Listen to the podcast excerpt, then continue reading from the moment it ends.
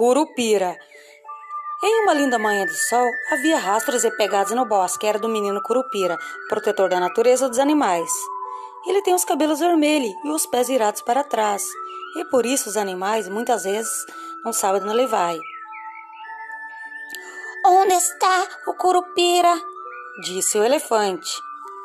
Ele está ali cuidando da floresta, disse a dona girafa.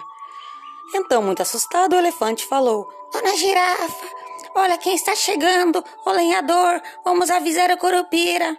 Curupira, Curupira, o lenhador está vindo cortar nossa floresta. Estamos com muito medo. Ho, ho, ho. Vou cortar essas árvores, vai me dar muita madeira. Mas o Curupira correu, correu em volta do lenhador, em círculos, em lenhador meio tonto, olhou para baixo e vê as pegadas do Curupira ao contrário. Bem encabulado, fica perdido.